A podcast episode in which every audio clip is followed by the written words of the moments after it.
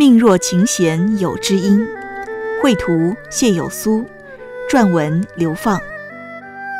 这幅画描绘的是一个二胡演奏者的神态，有题词：“人生酸甜苦辣味，琴弦抑扬顿挫音。”从画中人的神态中听出琴音，从琴音中听出人生，这必须是深谙人生万般滋味者才可能达到的境界。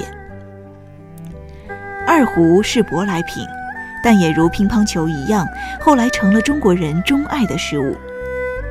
日本指挥家小征泽尔听了二胡演奏家闵惠芬的二胡曲，激动得伏案痛哭。他听出了琴音中的悲悯，听出了人生的苦痛。而这幅画也是可以赢得很多知音的。请看操琴人的姿态，他眼望虚空，斜着身体。拿弓的右手腕绵中有力，压弦的左手指在弦上似乎是先点了一个泛音，然后由轻而重万柔，琴音必然是如泣如诉，由远及近，直逼人心。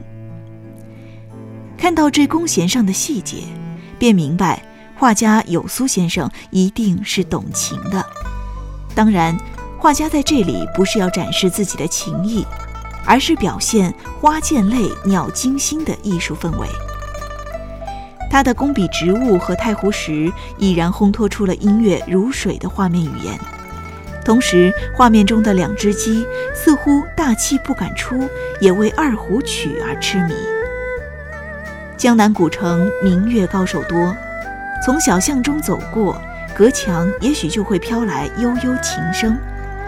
其中各色故事，那就只能由各自来想象了。